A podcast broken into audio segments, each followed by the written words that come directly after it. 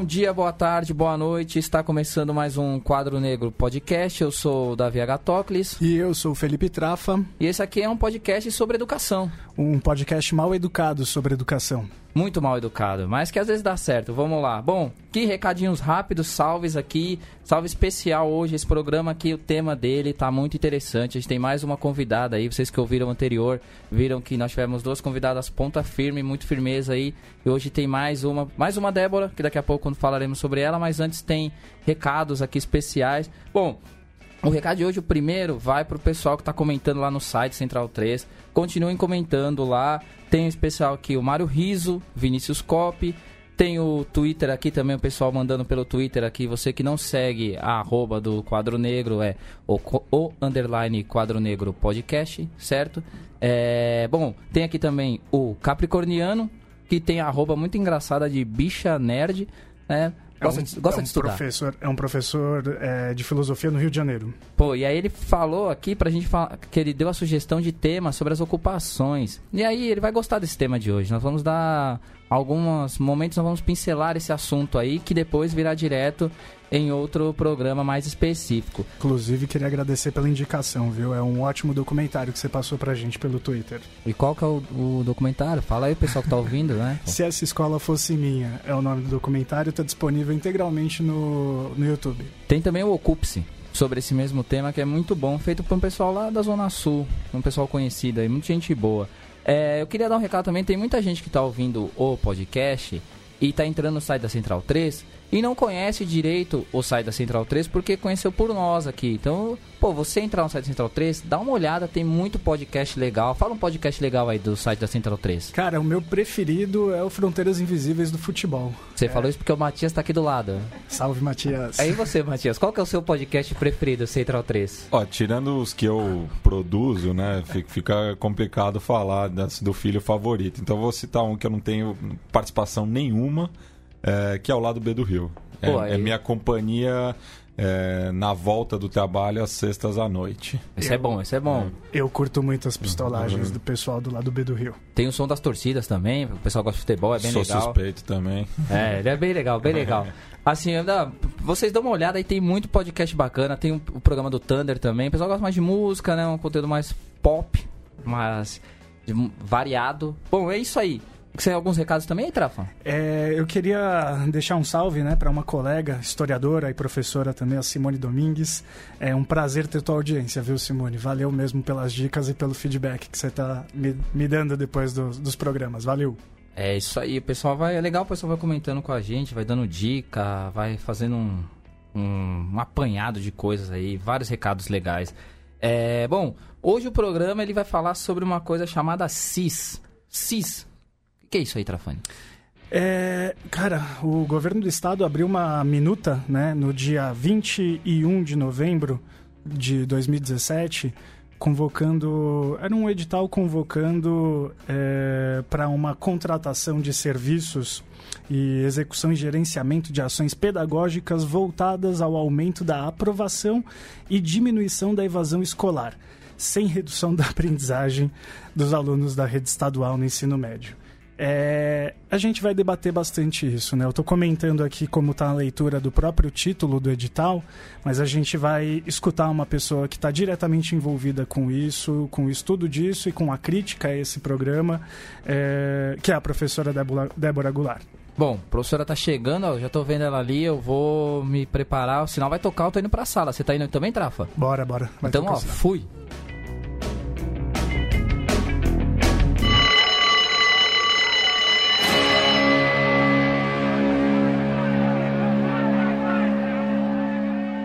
Começando então a nossa aula de hoje, né, é, sobre a privatização da educação, em 23 de novembro de 2017, o governo do estado de São Paulo anunciou em seu site a criação do, abre aspas, primeiro contrato de impacto social, o CIS, com o objetivo de diminuir a evasão e a reprovação escolar, fecha aspas. Na sucinta nota, um link com uma série de documentos puderam ser consultados até o dia 12 de dezembro, ainda em 2017. Ou seja, somente um mês e um dia ficaram disponíveis os documentos que propõem uma explicação sobre o tal CIS. Ou seja, somente um mês e um dia ficaram disponíveis os documentos que propunham uma explicação sobre o tal CIS. E aí, com esse tal de CIS, como devemos tomar a atenção sobre o que está acontecendo nas escolas estaduais do estado de São Paulo, Davi? É isso aí, meu caro Trafani. Como a gente já viu aí, esse acontecimento, ele na verdade é uma característica né, do, do que rola aqui na educação, essas coisas que vão ocorrendo na surdina, mostrando para todo mundo, mas ao mesmo tempo sem mostrar. Então, para conversar um pouquinho com a gente aqui sobre isso, está aqui hoje a professora Débora Goulart. Professora, muito bem-vinda aqui. Bom dia, boa tarde, boa noite. Tudo bem? Está sentindo à vontade? Estou super à vontade. Obrigada. Ah, que bom. Então, assim, ó, se apresenta um pouquinho aí, fala um pouquinho sobre você e por que, que nós estamos com você aqui hoje. E aí, se você quiser, já pode começar explicando pra gente o que, que é o CIS. Bom, então eu sou professora lá na Unifesp, Campus Guarulhos, bairro dos Pimentas, bem depois do aeroporto. É um campus de humanidades, trabalho lá no Departamento de Ciências Sociais. E Bom, por que, que eu estou aqui, né? Faço dou aula de ciências sociais, a gente está tratando de educação, o que, que, tem a ver uma coisa com a outra? Então, é, basicamente é o seguinte: eu faço parte de uma rede, chama Rede Escola Pública Universidade, que surgiu durante as ocupações de 2015, as ocupações das escolas em São Paulo. A gente se juntou para, enfim, primeiro para entender o que estava acontecendo nas escolas, a gente ia até as escolas, conversava com os estudantes e tudo mais, e depois a gente se juntou para dar apoio e levar adiante uma ação civil pública no Ministério Público para tentar barrar a reorganização. Aí depois disso a gente se, se organizou e a gente mantém a rede ativa acompanhando a política educacional em São Paulo. E aí, no final do ano passado, a gente se deu conta do edital, que foi esse que você falou, que, enfim, era um edital que ninguém sabia o que era, apareceu no site da secretaria, contrato de impacto social, a gente já ficou um pouco ressabiado, falou, bom, a gente mais ou menos sabe do que, que se trata, mas por que, que isso está aparecendo agora, né? Não tinha aparecido nada na rede, nenhum professor que a gente tem contato, estudante, ninguém sabia de nada, e a gente foi tentar entender o que, que era o CIS. Então, primeiro, acho que, assim, o que, que é o CIS? É um contrato de impacto social. E ele tem como base uma tradição que vem do Reino Unido, na verdade, que é uma forma de você é, chamar a atenção de investidores. Os investidores investem numa área social. É, é uma, o que, que os governos dizem quando eles realizam um contrato de impacto social? De que eles vão economizar porque eles não vão precisar gastar, né? Quem gasta é o investidor que põe o dinheiro aguardando um retorno e é, geralmente o que acontece é, com o. Os governos dizem o seguinte: a gente, a gente faz uma economia porque, na medida em que a gente não precisa recolocar o dinheiro, no caso do CIS de educação, já vou explicando o que é educação, que a gente não vai conseguir falar de todos, né? Então vamos falar do, de educação mesmo. Se você tem evasão e se você tem repetência, você investe duas vezes o mesmo dinheiro na mesma pessoa, certo? E isso, em geral, para os governos, é visto como gasto ineficiente de dinheiro. Então você gasta duas vezes na mesma pessoa. Então o que você deveria fazer é gastar bem uma vez só. Se você diminuir a evasão, diminuir a repetência, você tem uma economia de recursos. Então, com essa economia, você consegue devolver, pagar o investidor que faz uma aposta de que essa ação dentro da, da, da rede vai dar certo. Né? Então, vai diminuir a evasão, vai diminuir a repetência. Então, é isso. Então, é, um, é uma aposta, certo? E a gente então começou a avaliar, vimos o edital, a gente viu tinha lá uma série de problemas e aí a gente começou a puxar esse fio pela Lei de Acesso à Informação. Tivemos acesso a um processo de quase 600 páginas. E a gente se deu conta que esse, essa movimentação sobre o CIS já tinha começado na rede em 2015 e só se tornou pública em 2017. Então, quer dizer, já assim, as, as fundações, as ONGs, é, os, os, os, chamados né, empresários da educação já estavam por dentro da coisa. Quem não estava era a população, né? nem os professores, nem estudantes, ninguém estava por dentro disso. Então a gente percebeu que isso já estava acontecendo. Então o CIS é basicamente isso: é uma forma de você jogar para pro, os investidores uma aposta numa, numa ação educacional que na verdade o, o governo diz que ele não vai gastar porque ele vai poder pagar com a economia que ele faz e, na verdade, o que você coloca é o investidor como sendo a última palavra na ação que ele vai fazer por meio do edital, certo? Então, ele bota um dinheiro lá e aí ele vai fazer as ações que é para o negócio dar certo, porque ele não quer perder dinheiro, certo? Então, o que acaba acontecendo é que a educação acaba se subordinando à lógica do investimento. né? Então, esse é um primeiro problema. Depois a gente pode aprofundar isso para a gente conversar um pouco mais sobre isso. Sim, sim. É, eu queria já, óbvio, tem tanta coisa para a gente perguntar, assim, mas antes da gente fazer algumas ponderações sobre essa coisa da evasão, é, como vocês trabalha isso, tem uma coisinha, é, isso vai um pouco nessa fé, sim, vou colocar essa palavra, é, de que ah, se o mercado tomar conta, a coisa melhora. É, isso também tem a ver com, com esse olhar e, e, e assim e, e a questão é por que se você se você não fosse professora você fosse uma empresária por que você investiria nisso então eu investiria nisso se eu tiver é, é, todo empresário e aí, no caso, quando a gente trata de financiarização, ou seja, quando a gente está falando de investimento, de dinheiro, a gente fala de dinheiro fictício, certo?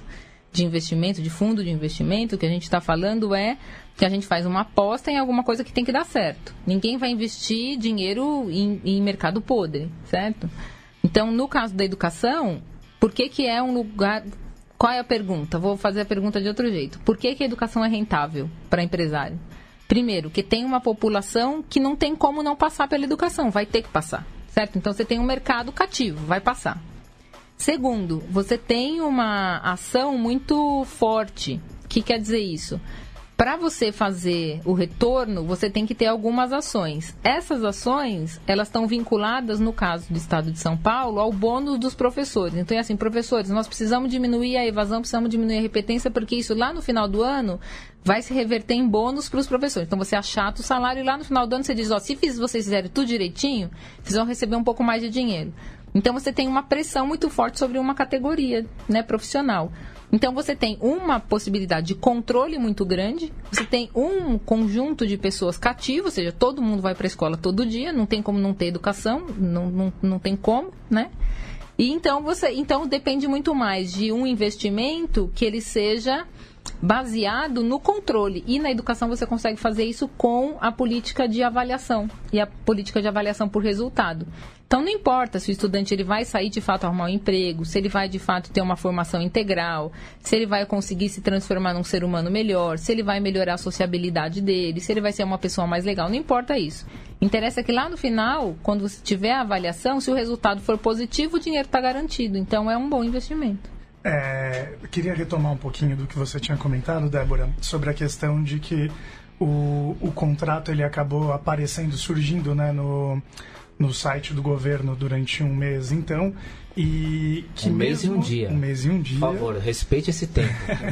e que os é, próprios professores e profissionais da educação dentro do, é, da esfera do Estado não estavam cientes do que estava acontecendo, muito menos da proposta. Né? Eu fiz um levantamento e encontrei um evento que foi sediado no INSPER, em 2016 uhum. com alguns é, empresários né, do ramo, é, seja dos investimentos, né, seja de, de ramos financeiros, como também de alguns empresários de alguns grupos educacionais, é, levando em consideração também uma das apresentações feita por uma associação mexicana para demonstrar o sucesso do CIS no, no, formato mexicano, que lá recebe outro nome.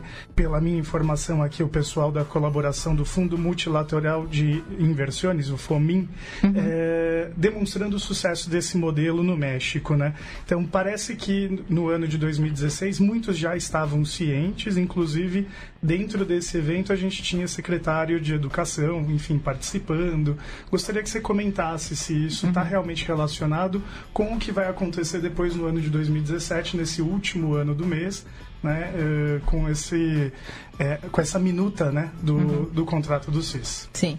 Então, tem um, um, um, tipo de relação que já não é nova, essa já é antiga, que a gente fala que são os, é, a filantropia em educação. Né? Então, assim, o banco Itaú, por exemplo, adota uma escola, leva material, faz assessoria, forma professores, etc.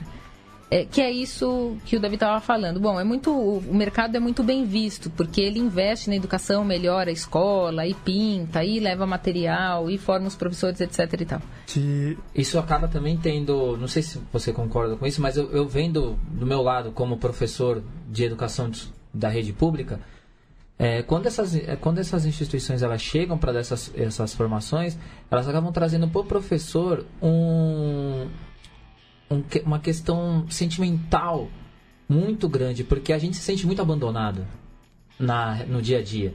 Então, quando vem alguma coisa, fala assim, poxa, um curso de formação, ah, uma instituição que está preocupada com a gente. E aí eu, eu queria também que você, se puder pontuar, se você achar importante, é isso também não tem esse abandono do, do, do, professor também não é não é usado também por esse lado para poder justificar e dizer olha só que importante chegar a essas instituições e dar um afago uhum. a nós então, é, é a política do quanto pior, melhor, entendeu? Porque quanto pior tiver, mais fácil você tem a adesão dos professores. Então você precisa ter um princípio muito forte ou ter uma experiência como docente muito grande, muito vasta, para saber que isso é sazonal, que isso passa e a educação fica. Então, essa a chegada dessas instituições, da grana, da formação, ela acaba trazendo para os professores isso que você falou. Seja, a gente não tem nada. Ninguém diz como é que a gente tem que trabalhar. A gente muitas vezes tem uma forma de trabalhar, a gente faz trabalho de campo com os, com os estudantes. E eu estou falando porque, assim, conheço, sou professora de estágio de ciências sociais, então trabalho com vários estagiários, com vários professores, e os professores fazem muita coisa na rede. Então, tem uma ideia de que o professor da rede pública não faz nada. De que ele é muito ruim, que ele é mal formado, que os estudantes não sabem nada. Isso não é verdade. Ponto. Né? Então vamos sair daí. Isso não é verdade. Os professores fazem muita coisa interessante. Como em toda profissão, a gente tem bons profissionais, profissionais não tão bons, profissionais ruins. Isso existe em todos os lugares.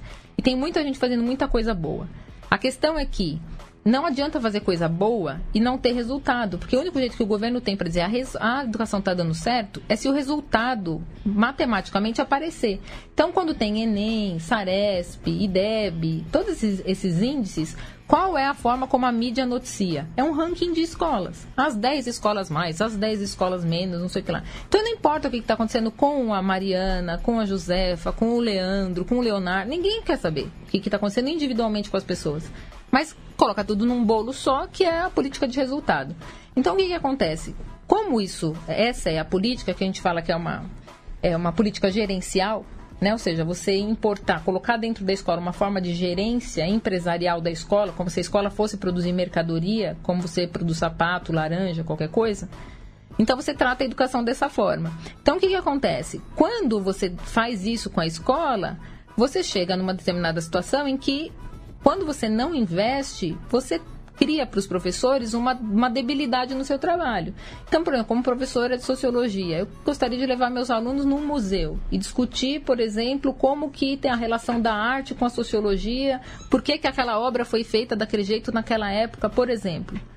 Se eu não tenho como sair com os meus alunos de lá, se não tem dinheiro para o ônibus, se não, eles não conseguem, isso está inviabilizado. Bom, então eu quero projetar a obra na parede. Ah, mas o projetor não tem, só tem um para a escola inteira. Bom, então aí eu tenho que levar um papelzinho, tem que imprimir. Ah, mas para imprimir não tem dinheiro na impressora. Ou seja, inviabiliza. Chega um instituto desse e diz assim: não tem problema, a gente banca o ônibus, a gente leva. O professor não quer? O professor quer, é o jeito que ele tem para realizar melhor o trabalho dele junto com os alunos. Então acontece exatamente isso, que é o básico de toda a privatização.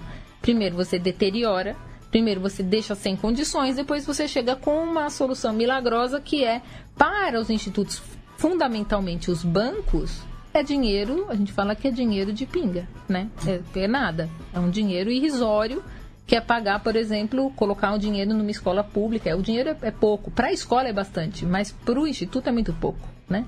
Então, o que acontece é isso. Isso é, já é antigo.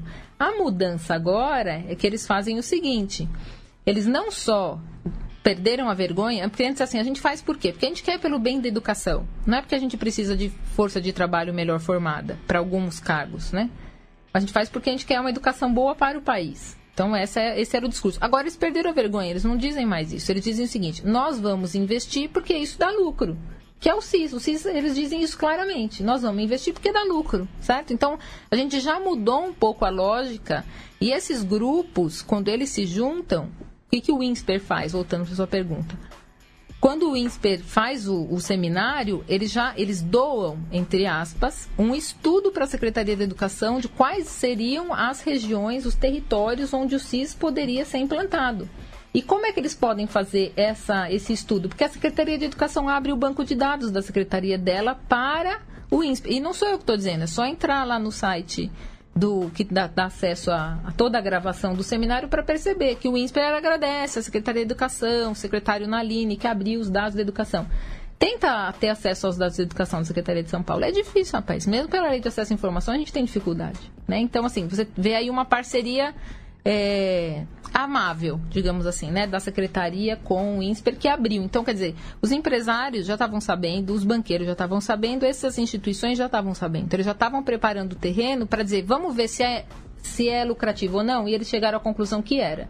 E aí eles começaram, então, com o um processo que deu no edital. Só que isso já se passaram dois anos, de 2015 a 2017 eles ficaram no estudo interno na secretaria, né? Então ninguém sabe de nada, a gente vai fazendo estudo, é lucrativo, é. Então agora a gente pode tornar público. Só quem tiver curiosidade depois, a gente coloca na descrição do, do post aí, a gente coloca os links e coloca esse link que a professora citou, que ele é muito importante e quem quiser também dar uma conferida lá, tudo bem? É, inclusive dá para verificar isso na fala do próprio secretário de Educação de Estado, né, o Naline, é, em um dos portais, inclusive, né, do, uhum. do governo do estado, é, uma das declarações que, que, se encontra dentro de um, uma publicação que ele faz, um texto chamado Sociedade Órfã, né, é, abre aspas para a fala então do secretário, muito ajuda o Estado que não atrapalha, que permite o desenvolvimento da iniciativa privada, fecha, as, fecha aspas, né. É... Ou seja, ele começou citando Chaves, né? Exatamente. é, é. mas eu queria chamar atenção para uma coisa. Pode, pode. Que, que é o seguinte, eu falei, Você olha... Tem liberdade para tudo. Opa, aí que fica bom. então, é, queria chamar atenção para uma coisa. Eu falei, olha, é, é bom o investimento, ele é lucrativo, né? Você tem espaço para ter controle, porque isso você vai sucateando tanto a escola que você tem dificuldades. Os professores que preparam sua aula têm tem uma relação boa com os estudantes, sabe onde quer que eles querem chegar, tem dificuldade para realizar as atividades, né? Por conta da, da mesmo do, do, do, baixo orçamento que as escolas recebem. Quando recebem, né? A gente viu que esse ano aí estava faltando papel higiênico nas escolas, teto caindo, sala alagada, enfim. Não, esse ano?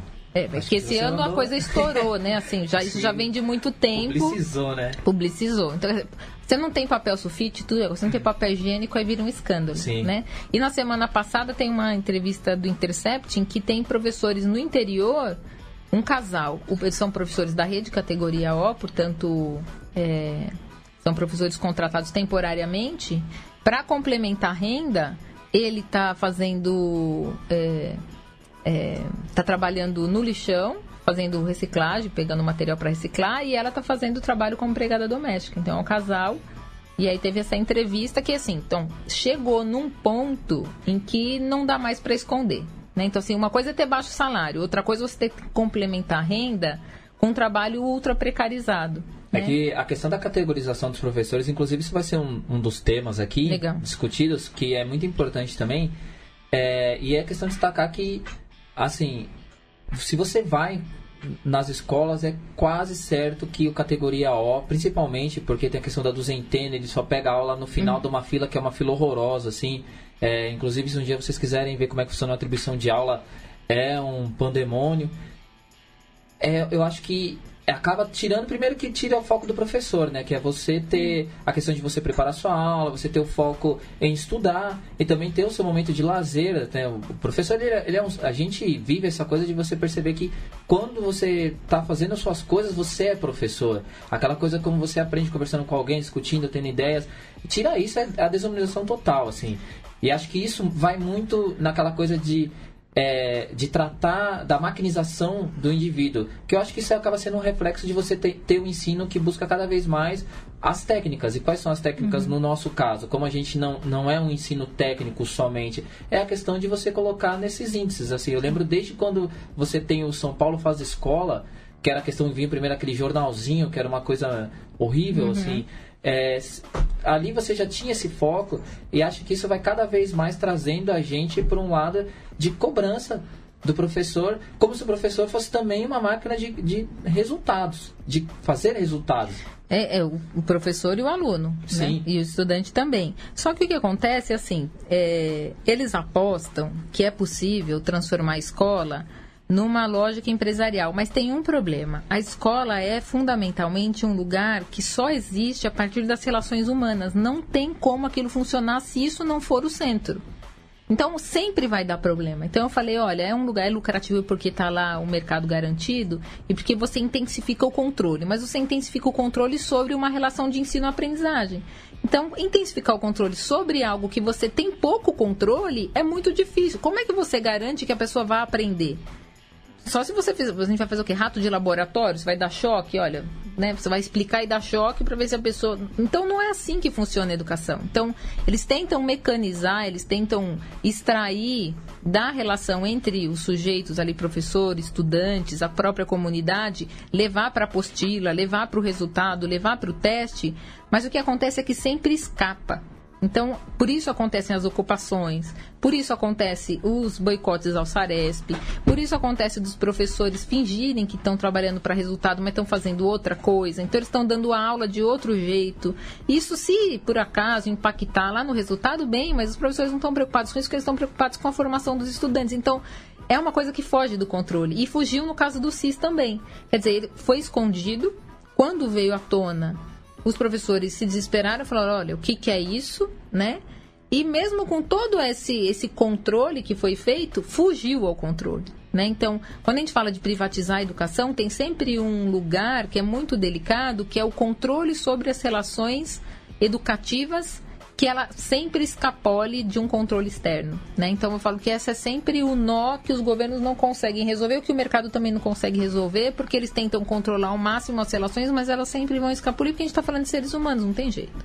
Bom, eu vou fazer uh, a leitura sobre a minuta do edital de concorrência, né, que tinha como objetivo justamente a contratação e execução dos serviços é, gerenciando então as ações pedagógicas né, para o aumento da aprovação e a diminuição da evasão escolar. É bem importante a gente colocar quais são as condições né, que é, a minuta que foi aberta para o CIS colocava como, como objetivo, digamos, então, desse contrato é, de impacto social. Essa minuta é uma concorrência, né? Isso, é para uma concorrência, entre aspas. É. A gente vai tratar disso agora, né? Porque o valor que estava estimado para a execução do, uh, desse objetivo do certame era de 17 milhões 774 mil e 400 reais. O, o agente privado será pago por resultados intermediários, 25% a cada avaliação de progresso e no final 50% do valor, podendo então chegar até esses 17 milhões e 7, né, quase 18 milhões de reais. Seriam 61 uh, eh, escolas que participariam de um grupo de controle, mais outras 61 escolas que seriam aquelas que receberiam então essa esse aporte das empresas. É, me parece estranho que a gente tenha 61 escolas que sejam apenas então de um grupo de controle que não receberiam nenhum tipo de recurso, né? Para justamente servir como base de comparação. Bom, e aí a gente tem então 61 escolas que recebem esse aporte uh, dessas empresas, enquanto a gente tem 61 escolas que não vão receber nenhum tipo de recurso. Você pode comentar um pouco sobre o que, a proposta, o que é a proposta então dessa concorrência aberta pela Minuta, né? Ficou disponível então durante esse um mês e um dia no site do governo do estado? Uhum. Então, primeiro a concorrência entre as empresas que vão assumir a tarefa de realizar o CIS, certo? As ações nas 61 escolas do CIS, ok? Então a concorrência é essa. Qual é o problema dessa concorrência? É que você tem que ter, no mínimo, você tem que ter experiência com pelo menos uma rede, eu agora não estou lembrado exatamente um número, mas uma rede grande, ou seja, você já precisa ter experiência em ações educacionais, então não é qualquer ONG, não é qualquer grupo de pessoas que pode chegar lá e fazer, certo? Então você já precisa ter um aporte grande. E você precisa ter um, um quanto de investimento inicial de um milhão, certo? Então, assim, não é qualquer pessoa também que pode chegar lá, qualquer fundaçãozinha e entrar para concorrência. Então, é uma concorrência entre grandes, não é uma concorrência entre pequenos. É, a, gente, a gente tem aqui os dados, né? Os requisitos para, para uh, licitantes são dois, né? Comprovação, comprovação do patrimônio líquido de no mínimo 1 milhão 777 mil reais uh, e ter trabalhado com pelo menos 5.400 alunos anteriormente em outros projetos, né? É, a gente tem algumas grandes fundações, então, que acabam dando... De repente servindo como um perfil para que possam entrar nesse processo. Exatamente. Outras menores. Outras certeza. menores não vão entrar. Então, primeiro isso. Qual é o argumento? Bom, você não vai colocar a vida de estudante na mão de quem não tem experiência. Esse é o argumento, certo? Mas, isso, por um lado, você olha você pode dizer, ah, muito bem, é isso mesmo. Por outro, você pode dizer também o seguinte, bom, você pode ter outros instituições, etc., que têm experiência, mas, na verdade, não tem esse aporte de quase 2 milhões, na verdade. Né? Então, são grandes que vão fazer. Essa é a primeira coisa. A outra é, na medida em que esse é o edital, que era uma minuta pública, então a gente podia entrar e fazer questionamentos, etc. e tal. A gente lá da rede, a gente fez questionamentos e, na verdade, o que acontecia é, eles não acatam o questionamento que você faz, eles já argumentam com você. Então é assim, é desse jeito por isso. Então não é, uma, não é público, não é para você sugerir, é para você simplesmente ser convencido de que aquilo é o que é. Então essa é a primeira coisa. A outra, quando o governo então lançasse o edital final, qual é o esquema do CIS? Abre o edital, tem a concorrência, uma empresa ganha. Eles chamam de provedor master de serviços, tá? Então ganha X. Esse X que ganha, ele pode subcontratar outros provedores especializados quantos ele quiser. A Secretaria de Educação não tem mais nada a ver com quem é contratado a partir do provedor master. Quem responde tudo é o provedor master. Quem ele recontratar, terceirizado, quarteirizado, lá na ponta, e qual a condição, também é problema do provedor, certo? Então percebe, quem está na escola e quem é contratado a Secretaria de Educação perde totalmente o controle. Ela não tem controle algum sobre quem está na escola, certo?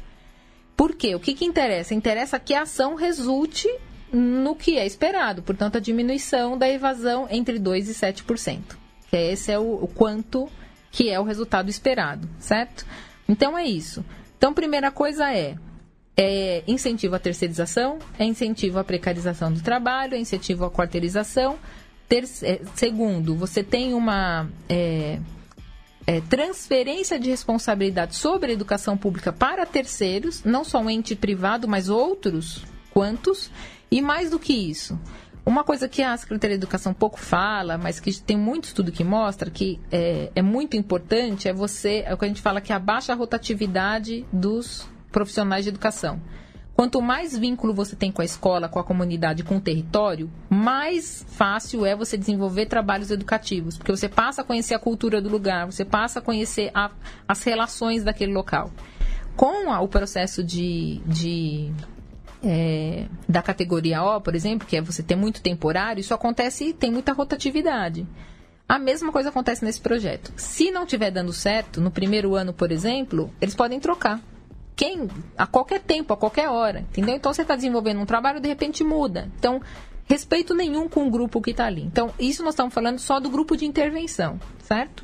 São as 61 escolas. Mas a questão é muito mais complicada do que isso. Pelo seguinte, como é que você pode pagar por resultados? Você só paga por resultado se você tiver certeza que aquele resultado advém da ação que essa empresa teve, ou as empresas que ela subcontratou. Então você precisa ter um, um mecanismo de limpar todas as interferências que não estejam relacionadas à ação deste grupo que realizou a intervenção. Por isso que você precisa ter 61 escolas de um lado e 61 do outro. Então você cria 61 escolas com grupos de pareamento amostral. Então a escola A e a escola B, que vão ser comparadas ao final do experimento. Então, é um experimento que eles estão fazendo. Como eles não podem começar isso para a rede inteira, porque são 5 mil escolas, eles estão fazendo um experimento para ver se isso dá certo. Só que é um experimento já lucrativo, entende? Então, esse é que é o problema. A grande questão, então, é a seguinte: a gente costuma dizer que o Estado está dizendo para nós que ele é incapaz de diminuir a evasão e está fazendo uma aposta contra ele mesmo. Porque as escolas que não terão intervenção são as escolas que continuarão tal como elas estão hoje. E as escolas que têm intervenção, ou seja, aquelas que estarão sobre o. É, participando do, do projeto da intervenção do CIS, elas vão ter que provar, então, que elas conseguem diminuir a evasão. Então, o Estado está pagando, né? Ou seja, está apostando com um ente privado que o Estado vai perder que aonde tem intervenção privada vai dar melhor, vai ficar melhor o resultado. Então é uma loucura do ponto de vista de você pensar educação pública, acesso, qualidade, permanência, é uma loucura, né? Porque você realmente é, o Estado aposta contra ele mesmo em favor da lucratividade de terceiros, né? Então o CIS é isso, mas é, é mais cruel porque quando é, a escola tem que dizer se ela participa ou não participa do CIS, ela não sabia do grupo de controle. Então, ela achava que necessariamente ela estaria no grupo de intervenção, que receberia as ações, não o dinheiro. Porque dinheiro nenhuma escola vai receber. Vai receber a ação do provedor. Mas o que acontece é, ela, a escola sempre foi, foi dito à escola que seria a escola sempre de intervenção. Elas não sabiam que tinha grupo de controle. Então teve escola que falou, não, vai ser muito bom porque assim a gente vai diminuir a evasão porque a gente precisa mesmo. Só que ela não sabia que ela poderia estar no outro grupo, que é justamente aquele que não vai receber nada. É. A gente começa a perceber quando, quando a gente vai analisando é, as coisas que se faz na educação são coisas mesmo assim. Às vezes parece que a gente está só escolhendo a palavra, mas porque parece que muitas vezes desse jeito assim. É como falta transparência, né? Como as coisas são feitas e a gente só vai percebendo o, o tamanho delas ao longo do, do tempo. É, eu queria só também uma coisinha, é o seguinte. É, quando a gente discute é, esse investimento ou o possível investimento, é, como fica a realidade da escola? Porque hum. a, a, gente falar de, do desempenho do aluno e não discutir a realidade dele, é, me parece estranho. Assim, é, o CIS ele chega a questionar isso? Existe alguma coisa para trabalhar isso? Como que é essa questão da realidade escolar? Porque a gente sabe que muitas vezes o desempenho do aluno ali na sala de aula está ligado a muitas coisas que acontecem no entorno, na comunidade escolar, no, no cotidiano. Qual que é a relação do CIS com isso? Então, se vocês assistirem o seminário, vocês vão perceber que em algum momento muitas pessoas do seminário são esses participantes das fundações, entidades privadas e tal, eles dizem assim: Nós fomos visitar algumas escolas e ficamos impressionados. As escolas são organizadas, os professores estão dando aula, os estudantes estão estudando. E aí o pessoal fala, mas é isso que a escola faz. Todo dia, toda hora, todo dia da semana, é isso que a gente faz. O que, quando a escola não faz isso, é que é o problema. Então, assim, isso não é uma novidade. É novidade para quem não conhece a rede, certo? Então, de saída, é isso. Então, reforçando. Sim, tem muitas iniciativas, muitos professores bons, muitos estudantes interessados. Tanto é que quando eles ocupam as escolas, o que eles estavam dizendo? Nós não queremos sair de dentro da escola, nós queremos ficar para estudar melhor. Não é assim, que, bota fogo na escola que a gente não quer mais escola. Não, eles queriam justamente uma escola melhor. Então, primeiro de saída é isso. Então, o que, que acontece? O que que, a, a, quando chega o provedor master nas 61 escolas, o que eles estão propondo é realizar atividades, é contratar uma equipe que vai desenvolver ações, várias delas, com famílias e com estudantes. Não substituem os professores que estão na, na escola, os professores que estão na escola permanecem lá. Inclusive, é, esse é um dos problemas que está no edital, quer dizer, você tem que adequar o projeto político-pedagógico às ações do CIS, ou seja, não é o CIS que tem que se adequar ao projeto político-pedagógico da escola, que é, inclusive, constitucional, né, é, não só da Constituição, mas também da LDB, diz lá que o projeto político-pedagógico é responsabilidade da escola, da comunidade, etc. Então, há essa inversão. Então, eles chegam com uma equipe, eles fazem uma, uma, um orçamento, que é quando eles chegam nesses 17, quase 18 milhões, com alguns, é, com alguns valores para é, coordenador, para gerente, porque eles vão ter, na verdade, um, com uma equipe que vai trabalhar nessas escolas, certo? Essas, como eu disse, elas não têm relação nenhuma com a, a, escola do ponto de vista estatutário, não é efetivo, não é contratado da secretaria. Então, essa equipe entra, chega na escola e faz as ações.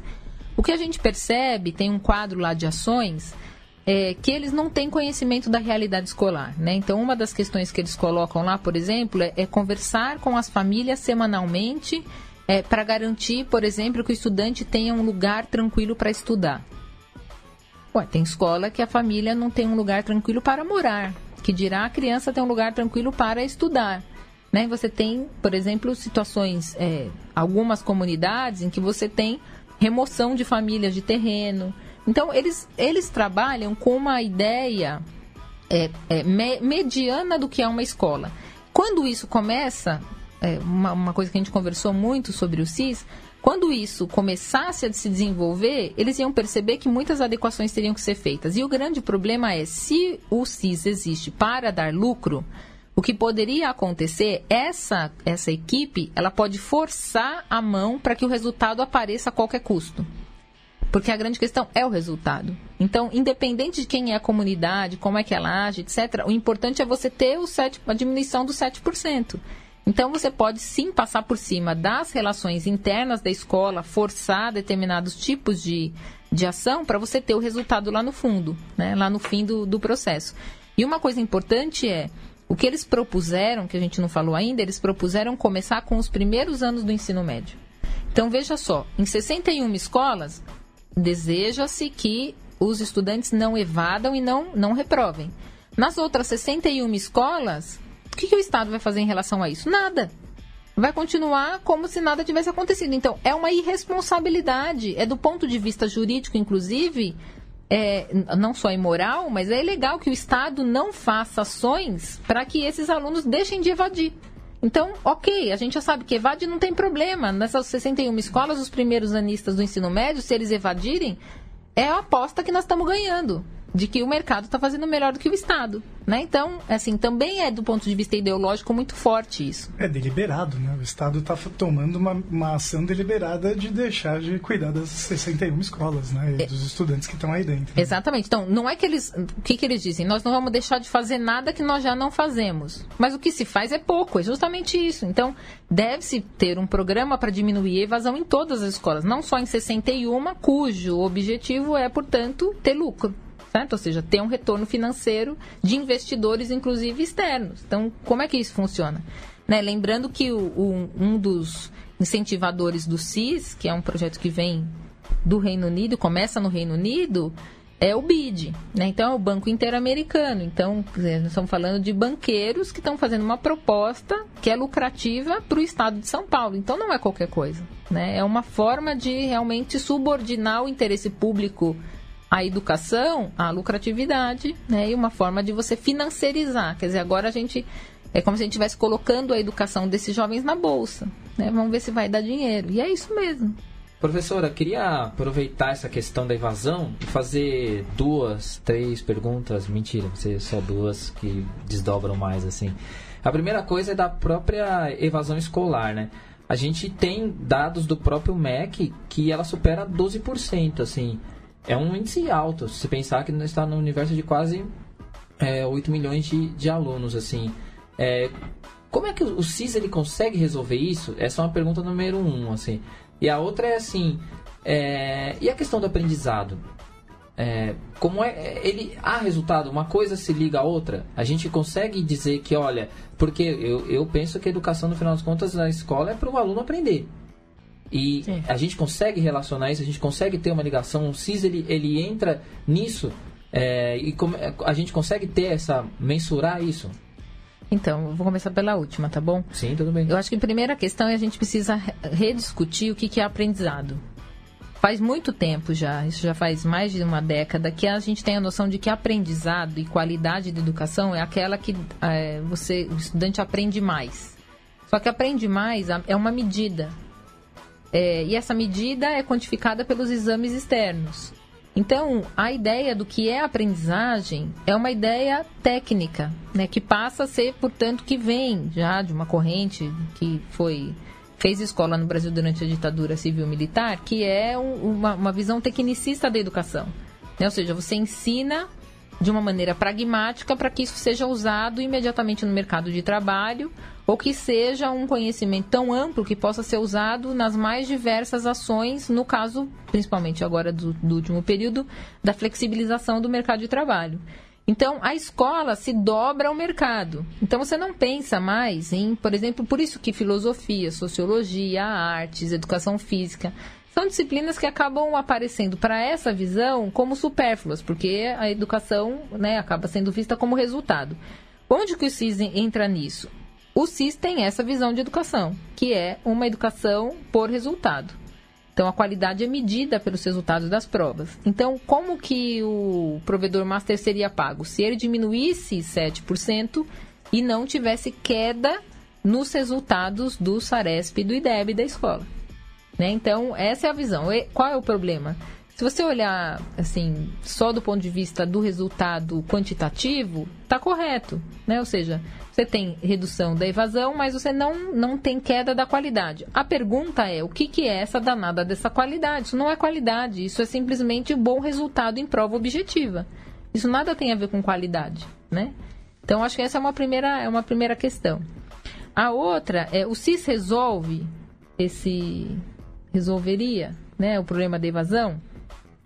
É, é, isso é uma polêmica. Eu vou falar assim, duas posições, né? Sim, o CIS resolve. Por quê?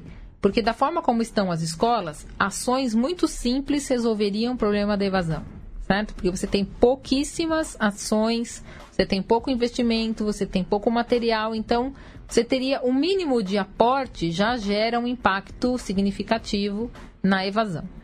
Ou não, o CIS não resolve porque a evasão é um fenômeno que é multifatorial.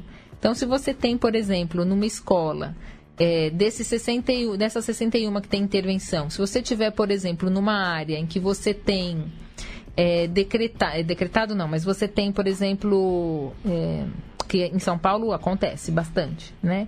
É, você tem toque de recolher, como é que você vai garantir que não tem evasão? Pode ter evasão simplesmente por conta dessa, desse fator. Se você tem um aumento do desemprego muito grande entre os pais e mães, sobretudo das mães, uma parte significativa das famílias hoje é, são é, de mulheres, né? São, são as mulheres e seus filhos, sem, sem a presença de, de homens ou de, de uma segunda pessoa, você vai ter o jovem indo trabalhar ou procurando emprego ou dividindo, que pode gerar evasão. Então, assim, é multifatorial. Né? Não dá pra gente, eu não arriscaria dizer que sim vai dar resultado ou que não vai dar resultado. O que eu diria com certeza é um fator muito complexo para a gente dizer que simplesmente uma ação que junte famílias e professores e, e, e, com um agente externo na escola resolve o problema da evasão. Né? Eu, eu diria que é, cada escola vai ter uma realidade muito particular e que isso pode impactar de maneira diferente. Olha, professora, só em cima disso, uma informação. É, quando a gente discute na escola por que, que o aluno é, evade, por que, que há evasão, a gente chega a algumas conclusões assim, isso discutindo nas próprias reuniões entre professores, que é a questão da pobreza, como você já citou aqui, né, do desemprego dos pais, é, a realidade de muitas vezes o, o, o, aluno lá com seus 14, 15 anos, ele tem que cuidar dos irmãos menores, ele tem que é, cuidar da casa, né, ter uma responsabilidade de adulto, que muitas uhum. vezes na escola ele, ele, acaba até refletindo o contrário, né, ele acaba não querendo ter responsabilidade na escola porque tem fora dela. Você pega a questão do mercado de trabalho, muitos alunos têm que trabalhar para sustentar, ajudar nessa questão. A gravidez e a maternidade desses adolescentes, algumas atividades que é, não são legalizadas também tem essa questão. O déficit de aprendizagem, né? E aí é, é a violência, né? Principalmente a questão tanto a violência física quanto as psicológicas, é, o acesso limitado a, o, o, aparelho educacional, como eles gostam de usar essa palavra, que é a tal da escola, né? Porque é, muitas vezes a gente não percebe que o aluno ele, ele precisa ter um deslocamento para chegar nessa escola, a escola precisa ofertar é, no horário que ele está. É, então, assim, é, alunos com necessidades especiais. E também tem uma coisa que eu acho que é a questão do significado de conteúdo, que é uma coisa que a gente discute muito na escola, né? Que é como trazer o conteúdo para a realidade dele, assim. É, aí você já falou um pouquinho que dependendo da situação, o CIS ele consegue resolver e outras coisas ele, ele não consegue. É, vamos pensar, tá?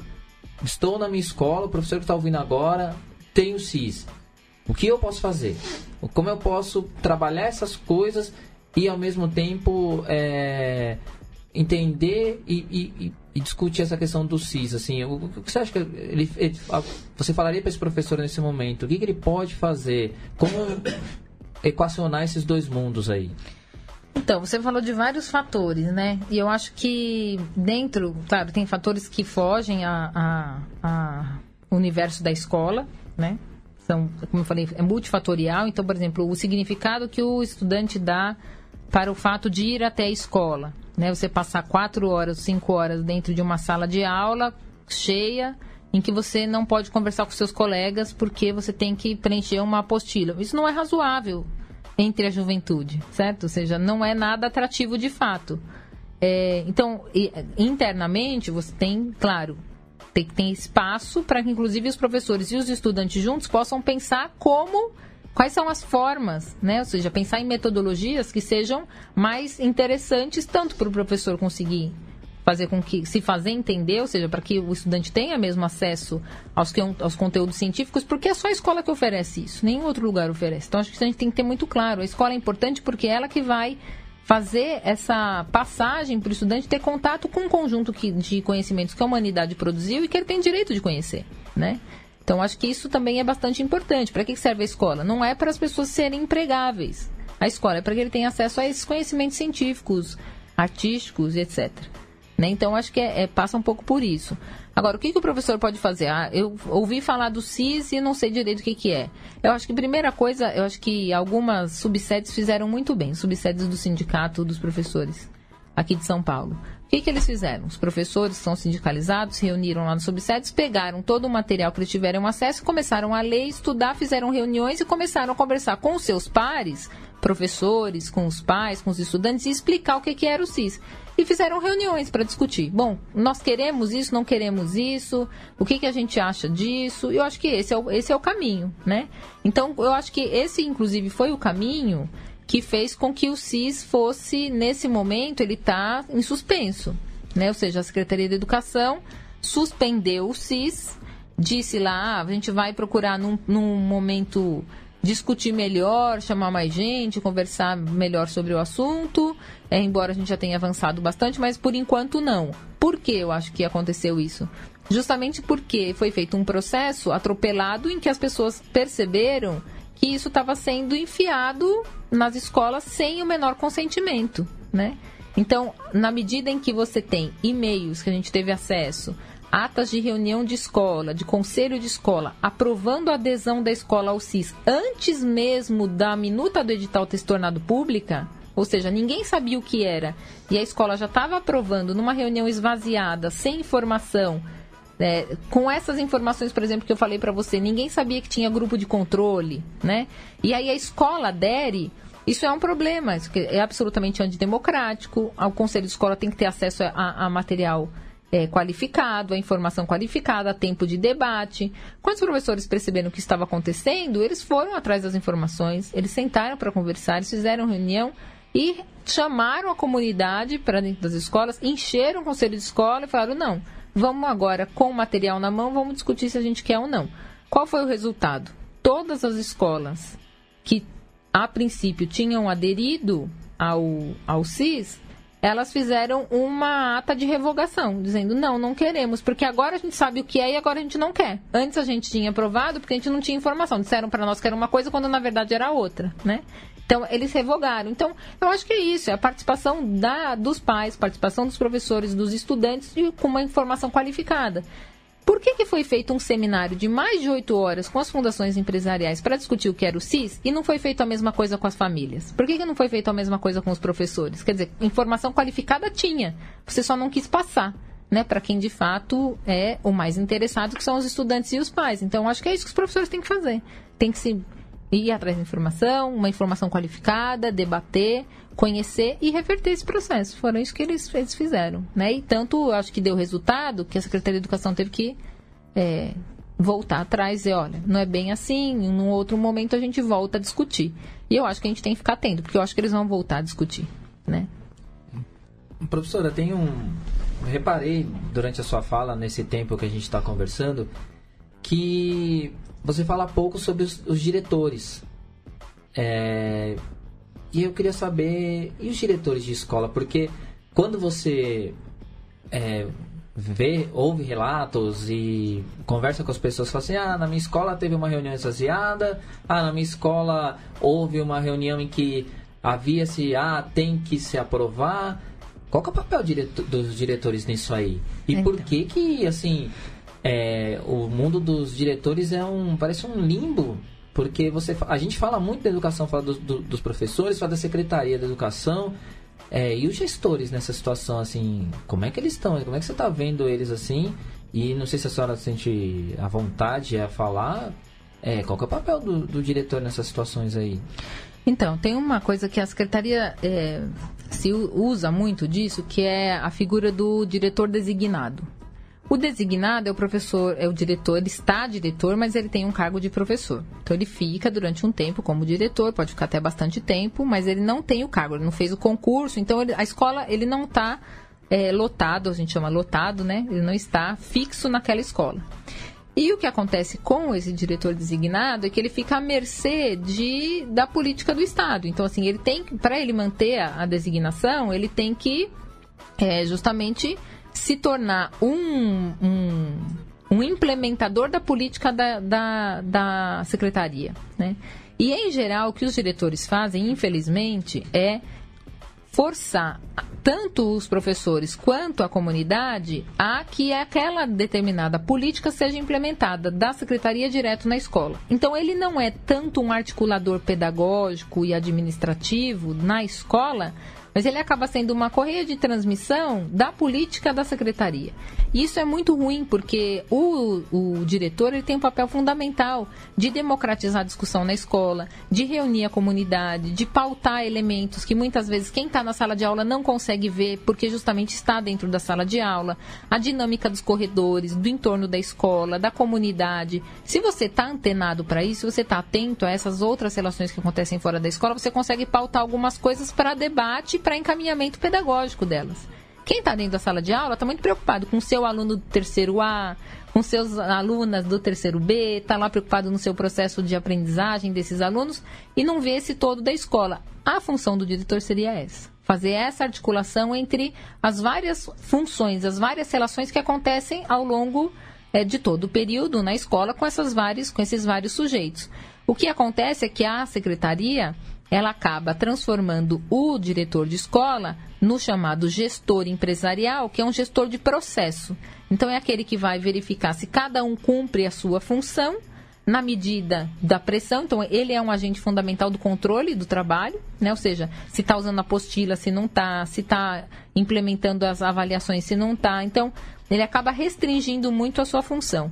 E a secretaria faz uso muito claro da gestão do, dos diretores para implementar suas políticas. Então tem sido não é de hoje, já faz tempo que os, os, professores têm falado muito sobre os processos de assédio que eles sofrem nas escolas, né? De uma pressão muito grande, às vezes mesmo de ameaça, sofrem ameaças. Olha, você não está usando a apostila, por que, que não está? A gente vai te denunciar.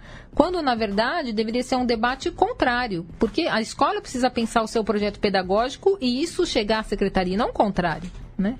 Então, esse é um pouco isso. E, e o CIS, de fato, é, esse processo do CIS mostrou o papel que os gestores têm nas escolas, que os, esses diretores tiveram nas escolas. O que é um problema ético absurdo do ponto de vista do experimento, né, entre aspas aí, que é o seguinte, menor qualquer tipo de pesquisa que você faça e o CIS se configura como uma, né, porque ele tem grupo de controle justamente, você precisa dar anuência, que é uma, uma, assinatura de um termo livre, esclarecido, se você é maior de idade. Se você é menor, tem que ser dos pais, da família, certo? E não tem isso. A diretora assinou o termo de adesão da escola ao CIS, muitas vezes sem ter feito o conselho de escola, e pior, as famílias não sabem que os filhos seriam submetidos a experimentos. Então isso é um descalabro do ponto de vista da política, do ponto de vista do direito da criança e do adolescente, né? Isso é, o, é, é ilegal, inclusive. Então, de fato, os diretores têm servido mais a, a, intensificar o controle da secretaria sobre o trabalho na escola do que servir na articulação pedagógica das, das ações dentro da escola. O que vai até de, de encontro, né? Porque você vê em todos os documentos da Secretaria de Educação muito, muito se falar sobre a gestão democrática, né? Sim. E ela não se aplica nesse caso. A gente não vê isso nessas discussões. É, passando para uma outra questão, sempre quando a gente fala da escola, da escola, da escola, da escola, sempre me pergunto: e as universidades? É, você está dentro de uma universidade, você veio por causa das questões das, das ocupações É, mas o que a gente percebe é que as, as universidades elas têm, de maneira geral, afastado né, da questão do ensino médio. Uhum. Assim. Eu falo do ensino médio porque é um, um ensino que seria, na verdade, a ligação ali do, desse, desse, do adolescente com o mundo acadêmico, né? Qual é o papel? O que a universidade tem feito? O que você tem visto? Se é discutido isso? É, e o que a gente pode fazer com relação às universidades, né? E qual seria um, sua sugestão às universidades? Então, essa é uma questão muito interessante, assim, porque tem, da mesma forma como na secretaria, nas escolas, na rede como um todo tem esse embate, na universidade também então. Também tem. Então a gente acha, tem gente que acha que a universidade tem que servir para fazer pesquisa que não precisa ser referenciada socialmente. Tem gente que acha que a universidade ela precisa estar tá vinculada, de fato, a, a, a ações que sejam é, diretamente é, quando a gente pode dizer ela, que ela sirva para que justamente a sociedade possa se apropriar desse conhecimento que a universidade está produzindo. Né? Então, quando a gente fala da formação de professores, e agora foi um embate muito grande, que é justamente você conseguir vincular a ação dos universitários e dos professores da universidade dentro da escola com os projetos de estágio, com a, a, o programa de iniciação à, à, docência que existia, mas que era muito pequeno, então ainda muito incipiente, então você precisava ter um aporte maior disso, né? Então, é, fazer, estreitar esse, esse, esse vínculo entre as redes e as universidades. Qual é o problema? Em grande medida, é, as gestões da universidade muitas vezes não têm essa, essa intenção, ou seja, a extensão, que é um dos tripés da universidade, né? Ensino, pesquisa e extensão ela é frágil e ela é fraca, que faria esse, essa relação. Por outro lado, as secretarias de educação também não querem, sobretudo as universidades públicas, junto às escolas, porque é isso, a gente não vai falar a favor de todo o projeto que a secretaria tem, mas justamente a gente vai colocar problemas, né? A gente vai levar para lá algumas problematizações. Então, muitas vezes você pode ver na mídia, quando você tem algum projeto educacional, raríssimas vezes as universidades públicas são, são consultadas. Ah, o que vocês acham? O núcleo de estudo tal, a faculdade tal, o que, que acha? Quem é que é perguntado? São os empresários educacionais. O que vocês acham sobre esse projeto? Só se, se quem tiver curiosidade, coloca lá base nacional comum curricular. Vê quem é que está sendo perguntado a respeito, né? O último, e isso é infelizmente, o último a ser perguntado são os professores e professoras, né? Que é quem de fato está trabalhando na sala de aula. E os penúltimos as universidades. As universidades. Então você tem aí um, uma, uma questão que é, de fato, as universidades estão, isso é uma questão que se discute na universidade desde sempre, né? Da necessidade da aproximação da universidade com as escolas como realizar isso, qual é a melhor forma de fazer isso, né? Porque também não é a universidade chegar na escola e dizer como é que os professores têm que atuar, porque não, não se trata disso, né? De realmente estabelecer um diálogo que seja interessante tanto para quem está na escola, num processo, um processo de formação continuada, quanto para quem está na universidade entrando na profissão, né? E no caso dos professores e das professoras.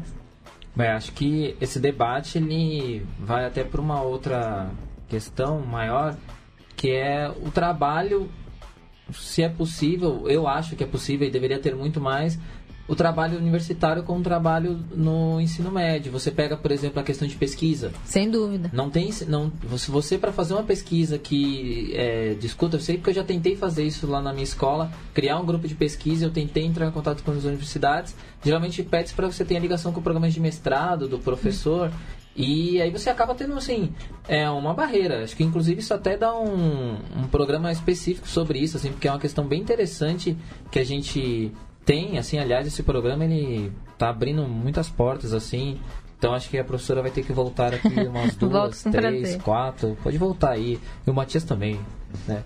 Não fica excluído aí, cara. Eu tô sempre aqui. é, outra questão. Já, a gente já falou das, do papel do, do aluno, do professor, assim, né, passando nessas questões, acho que se a gente fosse prolongar tem muito mais questões aí. Estou indo por instituições, pensando o aluno como instituição, o professor como instituição, a escola no dentro é, sendo uma outra instituição, né, pensando os gestores. E a Secretaria de Educação? Você já disse lá atrás que você para você pedir alguns dados na secretaria, ela é, é obscura, usar essa palavra assim. É, como você, como a gente pode pensar e, como a gente pode analisar o, o papel da Secretaria de Educação nisso, assim, e qual é o papel da Secretaria de Educação é, no CIS, assim, como um todo, assim, que, como a secretaria tem se portado, assim, porque a gente tem a gente tem uma, uma visão, assim, olhando nós da sala de aula, que a secretaria ela quer impor algumas coisas a nós e, e tem que ser feita desse jeito. Você pega, por exemplo, essa questão da apostila, às vezes o professor se sente mal, parece que ele está fazendo uma coisa errada quando ele para a apostila e muitas vezes quer ensinar, quer discutir coisas com os alunos que eles estão procurando debater. É horrível, assim, você parece assim, eu estou querendo fazer o meu trabalho, eu estou querendo é, trabalhar questões e a secretaria, ela, é, essas medidas que vêm da secretaria muitas vezes parece que quer afastar a gente. Uhum. É, há esse distanciamento mesmo, assim, ou isso é uma visão muito nossa, assim, da realidade, assim é, há um distanciamento mesmo da secretaria do dia a dia da sala de aula e que explicaria, claro, não, seja, não sendo só esse, essa, essa causa, né? Essa, essa coisa da relação da secretaria com a escola e com essas medidas aí. É, eu acho que no caso da secretaria, fala especificamente, no, no geral, né, a secretaria, toda a secretaria de educação, ela tem sempre um distanciamento da escola real, cotidiana, nos que acontece nos bairros. Isso não tem jeito, né? Porque a secretaria ela opera num, num tempo que não é o tempo da escola. Então isso sempre vai existir, né? O que é preciso ver é como que você pode aproximar justamente estabelecendo uma relação que seja democrática e que seja de, de mão dupla entre a secretaria e as escolas. E essa, eu vejo assim, nos últimos 20 anos, no caso do estado de São Paulo, isso não existe. Né? Isso não tem sido incentivado. Então, há um distanciamento A, e esse distanciamento, ele é inclusive é, incentivado e é, a aproximação acontece na medida em que você tem a imposição de projetos da secretaria sobre as escolas, né? O que não seria, na verdade, uma aproximação, seria justamente um distanciamento. Então, é, eu acho que tem uma. Um, entre a burocracia né, da secretaria, técnicos, administrativa, do ponto de vista administrativo, sempre existe essa, essa, esse distanciamento, é normal que ele aconteça. Uma outra coisa é, não é, a gente precisa olhar para a secretaria com um pouco mais de cuidado, porque não é um bloco só. Não é todo mundo que pensa igual, não é tudo igual. Então você tem ali gente são técnicos de carreira, você tem ali é, cargos designados, você tem cargo do alto escalão da secretaria, e ali também existem tensões, né? E eu acho que essa tensão, no caso do CIS, ela apareceu, porque o CIS, ele não aparece, na, ele não surge na Secretaria de Educação, ele surge na Secretaria de Governo. Ele vem direto do governo, ele vem direto do governador e entra na secretaria. Então não era um projeto, pelo que a gente conseguiu analisar no trâmite do CIS dentro da secretaria não era um projeto da secretaria, não era um projeto do secretário de educação, era um projeto do governo, do governador que veio de fora. E assim, você teve inclusive embates dentro da secretaria entre técnicos dizendo, olha, mas de onde que está vindo isso? Né? Nós não estamos dizendo que isso não foi gestado aqui, né? Então acho que tem isso. E uma outra coisa que tem acontecido já há bastante tempo são as é, consultorias privadas que se instauraram, se instauraram dentro da Secretaria de Educação. Né? Então, tem algumas delas, uma que ficou conhecida agora mais recentemente por conta do MMR, né? que é a Falcone, é, que estão na secretaria. Então, assim, você tem de fato um atrelamento muito forte das fundações empresariais com o governo do estado na secretaria, porque as, as, as, chamadas assessorias estão lá dentro, quase que como um governo paralelo da Secretaria de Educação, né? Ou o próprio governo, diria, em algumas situações, né? Então, é claro que isso gera, gera tensionamentos, né? Então, eu acho que a gente tem que olhar com um pouco mais de cuidado e eu acho que prova disso foi agora na última semana que a gente teve um, um documento em que os técnicos da Secretaria de Educação falavam que eles já tinham feito estudos de que o bônus não funcionava.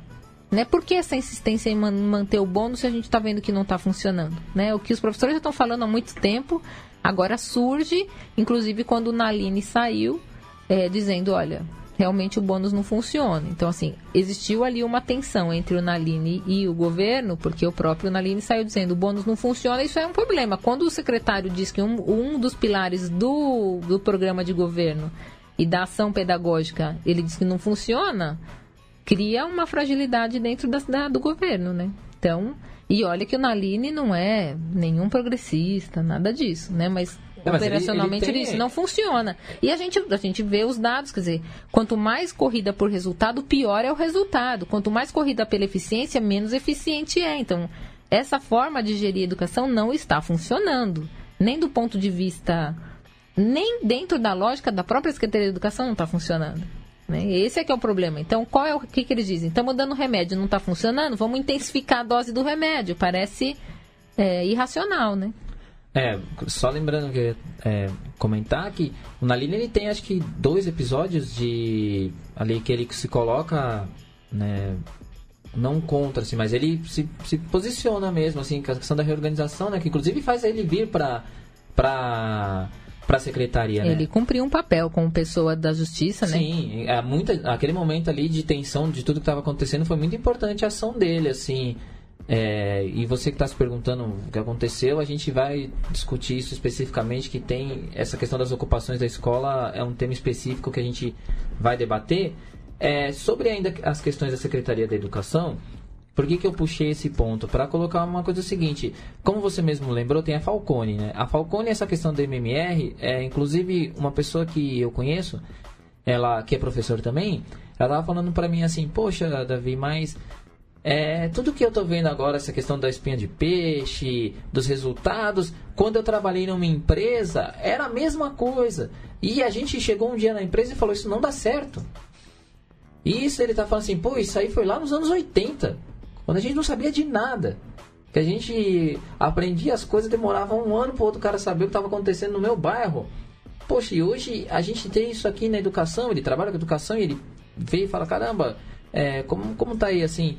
parece que essas instituições elas vão entrando lá e vão colocando esse pensamento porque parece que é um, um parece não assim posso afirmar é realmente um, um, uma uma prerrogativa desse governo trazer essa questão resultadista e aí tem até a questão assim essas aproximações que ficam parecendo meio escabrosas na história você pega por exemplo a figura né da da Cital Cital, eu não consigo falar direito esse nome, né? Citaui, né? Que é uma OCIP, que é essa, essa é uma dessas pessoas que, como você colocou lá, são as filantropas da educação uhum. nesse momento. E aí você pega a figura de um cara que seria o Bruno Pantojo, que ele trabalha nessa OCIP e ele tem uma ligação com a secretaria. Ele está dentro da secretaria também. É, eu não sei, eu fico assustado.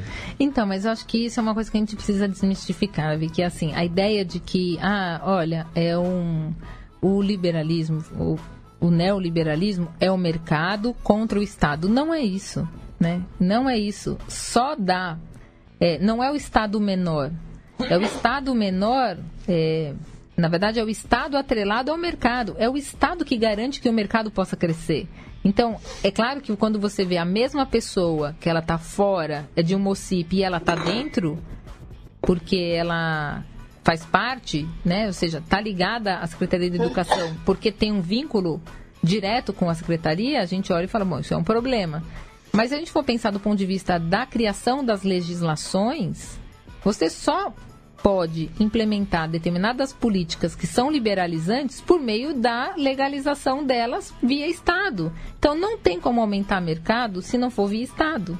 Então, assim, a gente precisa parar um pouco com essa ideia de que é, neoliberalismo é menos Estado e mais mercado. Na verdade, é o Estado gerencial garantindo a, o aumento desse mercado. Né? O... Então a gente, a gente não pode Desculpa, se espantar muito com assim, claro que a gente fica assustado e fala assim, nossa, mas está tão escancarado assim está escancarado. Esse, esse, é o meu susto, assim, essa questão do aparelhamento de um, de um organismo tão grande quanto a Secretaria de Educação, exatamente para trabalhar para o mercado. Então, é porque agora eu acho que assim, a gente já tem, chegamos num ponto em que ninguém tem mais medo de dizer que o mercado é para lucrar e que vai fazer um projeto com educação que é para lucrar e que vai transformar aluno em experimento para lucrar. E que tudo bem, se uma parte dos estudantes não tiver incentivo ou não tiver política séria e consequente da Secretaria de Educação para que eles não evadam. Eles já passaram desse, dessa fase de dizer que ah, não é filantropia. Não, é para lucrar mesmo. E se isso der resultado, tá ótimo. É bom para nós, é bom para o estudante, é bom para o Estado. Né? Então é um pouco essa lógica que eu acho que a gente tem que começar a discutir mais por aí. O Estado tá para garantir justamente que o mercado ele se amplie, que ele seja mais lucrativo e que justamente você tenha é, mecanismos mais ágeis, inclusive de lucratividade. E quem deveria. Quem deve começar essa cobrança desse papel do Estado nesse momento? É todo mundo que precisa de educação pública. No caso do CIS? Sim. É quem, é quem é, todos que defendem educação pública. Educação pública, estatal, laica, de qualidade. São essas pessoas. E aí, assim, não importa se é professor, não importa se é pai, se é mãe, se é vizinho, se é estudante, é todo mundo, todo mundo. Eu acho que no caso do CIS, os professores tiveram um papel fundamental. Né, organizados nas suas subsedes, etc., foram lá, cobraram e conseguiram fazer, é, reverter o processo.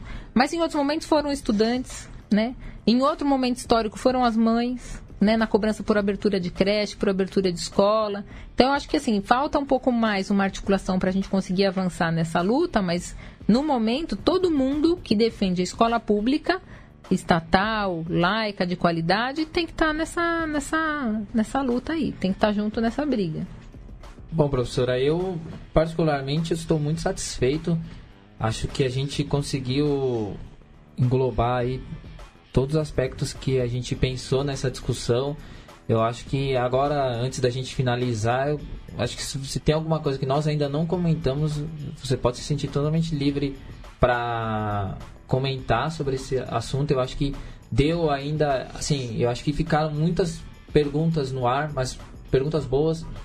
E aí eu acho assim, o que a gente ainda não falou sobre o CIS que você acha que nós temos que pontuar ainda? Eu acho que a gente falou basicamente tudo que a gente tinha para falar sobre o CIS. Eu só queria encerrar para dizer o seguinte: é, o CIS traz um, um aprofundamento da relação é, do capital sobre a escola pública. Eu acho que isso é um dos problemas mais graves que o CIS traz. É, e isso se desdobra em várias outras coisas, como eu falei, o problema ético, né, em relação às crianças, o experimento e tudo mais. Mas eu acho que o mais eu acho que o, o importante para a gente olhar com, com cuidado e com carinho em relação à, à, organização dos professores é que, assim, em grande medida, a gente fala assim, ah, a gente não tem condições de reverter, é sempre um problema, porque a educação pública, de fato, é uma educação ruim, não tem como defender a educação pública, né? E eu acho que não. Tem muitas coisas que a gente não se pergunta, né? Por exemplo, a gente olha e fala assim: o resultado das escolas privadas é melhor do que as escolas públicas. Mas acontece que a escola privada, ela tem um filtro. E o filtro é a mensalidade. E o filtro é a manutenção do estudante ali. Quando você tem esse filtro, e se a escola privada achar que aquela estudante ou aquele estudante não vale, não está dando trabalho, não deve ficar aqui, ele tira. A escola pública não. Então a escola pública tem formado gerações e gerações e gerações sem fazer esse filtro. Então eu fico me perguntando sobre as condições que a escola pública tem. Sem fazer filtro, formando gerações e gerações, honestamente, a gente se pergunta quem é que forma melhor. Eu não tenho dúvida que a escola pública, porque nas condições em que a escola pública opera, a escola particular não conseguiria ter os resultados que ela tem. E a escola pública tem esses resultados. Bom, é, primeiramente eu queria agradecer então a professora Débora pela participação. Foi um prazer te conhecer, um prazer poder é, aprender mais também contigo sobre tudo isso. Acho que a gente está compartilhando, então, disseminando mais conhecimento através aqui do quadro do quadro negro. É, com a sua ajuda, isso foi muito bom, foi é, muito importante a, a maneira como você esclareceu para a gente, então, todo esse projeto super danoso que a gente está, enfim, vendo que está sendo levado à frente sem o menor tipo de preocupação com os impactos que isso vai trazer realmente para a educação, a não ser para os impactos econômicos dessas instituições que vão tomar a frente de todas essas medidas, né? É, Davi, muito obrigado pela parceria, que a gente está aqui novamente. É, espero seguir passando mais lições com você no próximo episódio. Matias, obrigado pela edição. Ouvintes, muito obrigado. Agora fica com a lição de casa aqui com o professor Davi. Sim, só queria para a gente passar para os agradecimentos, eu também deixar uma lição de casa para as pessoas, para quem está ouvindo a gente, nossos ouvintes. É, duas coisinhas. Eu queria, em primeiro lugar, que a gente olhasse bem para as coisas que são feitas dentro da escola pública, a comunidade, que se a gente pudesse trazer mais a comunidade para dentro da escola, isso é muito importante. Que se você, professor, que está preocupado como fazer isso, não seja uma preocupação sua. É, abra para a comunidade, procure trazer mais, mais pessoas para o seu lado, porque acho que é isso que fortalece, como a professora já claro, a, a escola pública ela tem que ser defendida, ela tem que ser é, abraçada, porque ela está tanto tempo escanteada aí. E a gente tem esse, esse vácuo mesmo dentro da escola pública. Então acho que essa é a lição de casa número um. E a lição de casa número dois, eu gostaria, uma lebre que a gente conversando aqui em off, a professora ela comentou, inclusive se ela até quiser comentar um pouquinho agora nessa lição de casa, que é para que as pessoas que queiram perceber onde isso tenham começado, antes do panorama histórico que a professora Débora colocou, é dar uma pesquisada no Todos pela Educação, que ali tem muito do que viria a ser, não é, professora? É, eu acho que a gente tem que sempre saber quem são os agentes que estão propondo a mudança, isso diz bastante, né? Quais são os interesses de quem está propondo determinadas mudanças. Acho que isso ajuda a gente a entender bastante. E tem que sempre pensar o seguinte: onde tem capital, onde tem lucratividade, tem um certo interesse. E talvez, a minha opinião, é que educação e mercadoria nunca combinou, não combina e não combinará jamais, né? Então, onde tem educação não dá para ser mercadoria, onde é mercadoria a gente vai ter sempre menos educação. Bom, então, professora, já pode dar seus agradecimentos aí, deixar links e passar, fazer, pode fazer o seu merchandising aí. Desculpa fazer um termo do mercado, foi só para uma ironia, viu? Não, eu quero deixar, quero agradecer o convite, foi muito legal o bate-papo aqui, a gente poder trocar impressões, inclusive com, com professores que são professores da rede, que estão fazendo esse debate. Acho muito importante, agradeço demais a conversa, aprendi bastante aqui com vocês. E quero deixar aí uma. Para quem tiver interesse em conhecer mais a Rede Escola Pública Universidade, chamada REPU, R-E-P-U. É só colocar lá no, na internet, Rede Escola Pública Universidade, e ter acesso aí aos nossos materiais. Valeu. Gente vai colocar direitinho lá no, na descrição do post para o pessoal procurar, tá? Eu queria agradecer então, finalizando esse programa, agradecimentos especiais é, ao Caro Matias, que deu um auxílio para nós, a presença da professora Débora, que abrilhantou aqui, colocou uma luz nesse, nesse assunto. Eu acho que é, é sempre importante essas discussões, elas são fundamentais. Eu queria agradecer a todo mundo que está ouvindo, que mande aí para nós, lembrando que você pode encontrar a gente no Twitter, o o underline quadro negro, está no Twitter. Também pode mandar um e-mail para nós, é o quadro negro podcast gmail.com. Mande lá com suas impressões, mande o que vocês discutiram, certo? Divulguem o podcast para os seus colegas de sala de aula, mesmo aqueles que não queiram ouvir agora vão ouvir depois, em algum momento.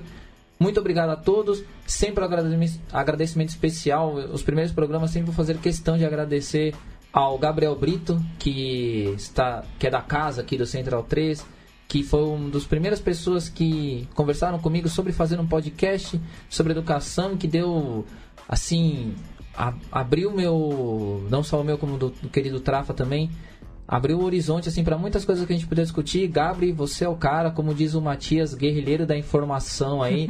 um forte abraço mesmo, um forte abraço a todo mundo. Quer deixar algum abraço também, caro Matias? Ele disse que um abraço a todo mundo. Muito obrigado a todos, até mais, viu? Tchau, tchau.